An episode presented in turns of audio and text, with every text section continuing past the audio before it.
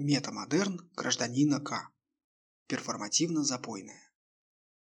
В общем-то, гражданину К привезли гроб загодя, чтобы в нужный час улечься как следует и не переживать за свое темное холодное будущее. Точно так же, как привозят на дом карту Тиньков, мол, пусть полежит, вдруг пригодится. Гроб, сделанный добротно, из хорошей полированной дубовой доски, тяжелый собака, с посеребренными ручками по зеркальным бокам, поставили посредине комнаты, не зная, куда еще и ушли, запросив подпись на трех листах «Не благодаря». Внутри, на Фабрина, была белая бархатная подушка и легкое белое же покрывало. Наверное, чтобы укрыться холодной ночью. Молодой, тридцатилетний, без каких бы то ни было диагнозов, разве что запьет дня на три, да потом еще три болеет, гражданин К. совершенно не знал, что делать с этой деревянной махиной в полный рост. Активировать было явно преждевременно, сердце было разбито в дребезги, неразделенной любовью, но пока терпелось. Поэтому гражданин К. вышагивал в байковых тапочках вокруг гроба, решая, что бы с ним сделать или хотя бы куда деть. На антресоле он явно не поместится, кладовая вся в зимней одежде, мешках с картошкой и трехлитровых банках с оленями. Словом, некуда. По углам стояли разросшиеся алаказии и пахира акватика из Икея, к двум стенам были прилеплены диваны и кресла, третья с окном, выходящим в зелень деревьев. Оставалась последняя, четвертая, на которой висел телевизор. Рядом с телевизором гражданин Кай решил приладить стаймя гроб. Вооружившись ватерпасом, строительным карандашом, перфоратором, стальными уголками, дюбелями и шурупами, предупредив соседей о небольшом шуме ненадолго, гражданин К прижал тяжеленный гроб к стене так, будто он сразу входил в планировку квартиры. Крышку гроба посадил на петли. Подумал сначала приладить еще и полки, чтобы использовать как обыкновенный шкаф но почему-то передумал. Известие о том, что в квартиру гражданина К внесли гроб, быстро стало главнейшим из всех известий в подъезде. Уж не случилось ли чего? Кто умер-то? За чей счет банкет? А как вытаскивать? А как затащили, так и вытаскивать, решили соседи и позвонили в дверь. Но никто не ответил. Позвонили еще раз. Снова гробовая тишина. Дернули ручку. Открыто. Вошли осторожно ступая, будто вторглись в потусторонние пределы. Войдя в комнату, обомлели, увидев гроб на стене. Бу. Как-то печально произнес гражданин К, открыв крышку гроба. У некоторых с бегудями на головах случился припадок, за что один из мужей незамедлительно дал в извинительную морду гражданина К. Скандал вышел большой настолько, что попал в телевизор. Дескать, на улице Кой-Каго, в панельном доме в малогабаритной квартире к стене привинчен гроб, есть ли внутри труп, не уточняется. И некоторых эта новость заинтересовала. Между тем, покурив на балконе, растирая набухающий синяк, гражданин К. со злости решил пошутить еще экстравагантнее. Приделал крышки гроба замок так, чтобы можно было запереться изнутри, просверлил пару дыр для вентиляции, прикрыв аккуратным венков из пластиковых лилий, приклеил по краям крышки шляпки гвоздей и, напившись феназепаму, замуровался. Дверь, разумеется, оставил открытой. Не прошло и полудня, как в квартиру заявилась некая дама, весьма милой и ухоженной наружности. Процокала в комнату, остановилась перед гробом, зачем-то осторожно постучала по крышке. «Гениально, мать его!» – фыркнула дама, тут же справившись, кто хозяин. На что получен был весьма ясный ответ. «Зенки-то разуй, гроб видишь? Кончился хозяин. В глаз получил, да и того». Дама хамство стерпела, но разумно решив, что за порчу глаза не умирают, тем более стоя. Тут же вызвонила плотников и машину, чтобы отвинтили гроб и отвезли куда скажет, и там, где скажет, снова привинтили. Плотники справились быстро. Гроб вытащили кряхтя, дубовый собака, и отвезли в четвертый сыромятнический переулок прямиком в центр современного искусства винзавод, где и привинтили к белой стене на самом видном месте. К вечеру должна состояться выставка. Дама рассчитывала на большой интерес арт-критиков. И не прогадала стерва. Народ бродил с фужерами и фотоаппаратами. Пил, щелкал, прикладывал пальцы к губам, изображая задумчивость. У многих были буклеты, но ни в одном не упоминался гроб. Люди подходили, справлялись с буклетом и становились растерянными, как дети, вертя головой. А это что значит? Несколько арт-критиков, сгруппировавшись возле неописанной композиции, спорили. Дама, стоящая в их кругу, загадочно улыбалась потому что сама не понимала, что это вообще такое. Просто гроб, только в арт-пространстве. Уже есть повод задуматься. В это время действие феназепама закончилось, и гражданин К с просонья ощупал языком полость рта.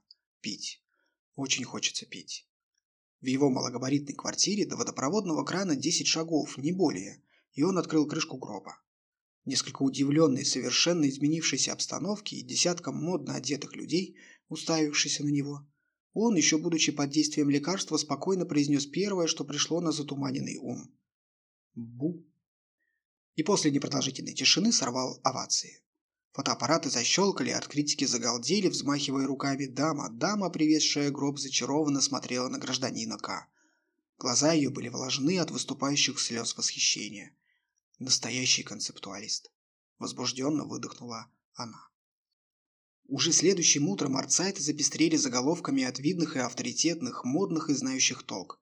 Возрождение московского концептуализма. Смерть – это только начало метамодерн воскрешает мертвецов и так далее.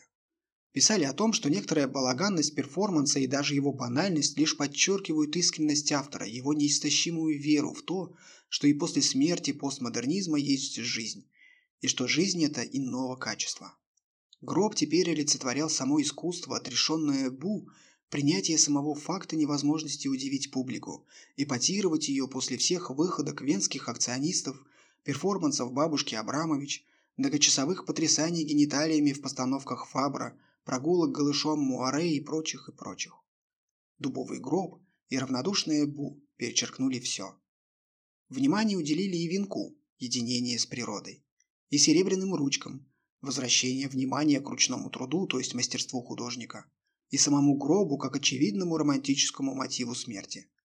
Это был манифест еще только зарождающегося искусства, где все честно, искусство, которое пытались похоронить, но оно восстало. Гражданин К. был простой сисадмин и не понимал ни черта ни в метамодерне, ни в гениталиях Фабра, и грудь Муаре была ему незнакома, но он уже был взят в оборот миловидной мадам, оказавшейся не абы какой Василисой Степановной, но мадам О, арт-дилером и тонким знатоком мира абстракций, экспрессий, концептов и прочего беспредметного неовеществленного. На вторые же сутки мадам О, зачарованно глядя на гражданина К, схватив за руку, назвала его писечкой и велела подчиненным немедленно перепечатать буклеты, а выставку продлить на неделю. Не больше. Чтобы не зажрались. Чтобы очереди и журналисты, казаки с мочой и бесноватые студенты. Из Милана уже звонили. Из центра Помпиду тоже. Мома. Скоро будет Мома мечтала мадам О, запихиваясь из админа в гроб. Стой и не гугу. Буклеты были отпечатаны, казаки всю неделю обливались, студенты пытались пронести топоры и бутылки с зажигательной смесью. Одного принесли в гробу. Но с позором выгнали за мертвый симулятор. К концу недели, отмечая небывалый успех в ресторане, мадам О решила сделать, наконец, предложение великому возродителю, встала на одно колено, писечка и протянула со слезами на глазах кольцо в раскрытой бархатной коробочке. Гражданин К, всю неделю простоявший в гробу, согласился, потому что дальше уже не может быть хуже. «Это будет союз меча и орала», – шептала мадам О, настолько очевидно раскрывая ярко-алый рот, что не оставалось никаких сомнений в том, о каком орале идет речь. За полгода молодожены с выставкой объездили полмира. Гражданин К почти ослеп от вспышек фотокамеры, оглох от наэлектризованного гула толпы. Ему все меньше хотелось сделать ставшее мемом в сетях Бу. В конце концов, он решил все испортить и залез в гроб, основательно нажравшись. И когда пришло время открывать крышку гроба и с равнодушием произносить перед затаившей дыхание публикой свое бессмысленное, он открыл и его совершенно естественным образом вырвало. В собственную же рвоту он и рухнул, тотчас уснув. Проснулся уже следующим утром, сгорая от стыда, но еще более знаменитым. Рядом на коленях перед его несвежей постелью стояла мадам О и повторяла с упоением. Гений. Гений. Оказалось, что он, скотина, не просто наблевал в общественном месте, да еще и прилюдно, и валялся в собственной рвоте, но исторг из себя яд умершего искусства, используя собственное тело, как и подобает артисту перформанса. Он показал невозможность долей держать в себе, быть человеком прошлого. Будущее наступило. Вот же ж, блядь, подумал художник. Все извратят. Ничего человеческого. И впал в глубочайшую депрессию с продолжительным запоем.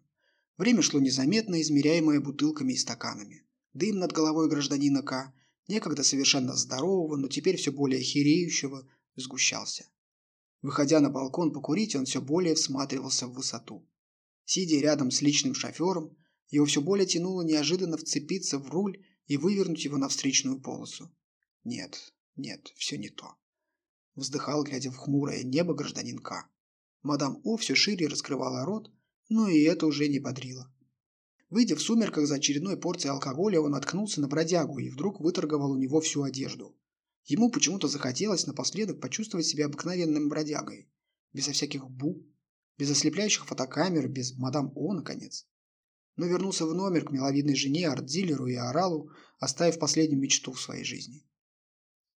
Перед следующей выставкой он, внезапно вскипев всем своим остывающим сердцем, заглотил полную горсть сильнодействующего снотворного и запил стаканом водки и таким, ожидающим настоящего конца, вошел в собственный гроб. Столпившаяся публика ждала.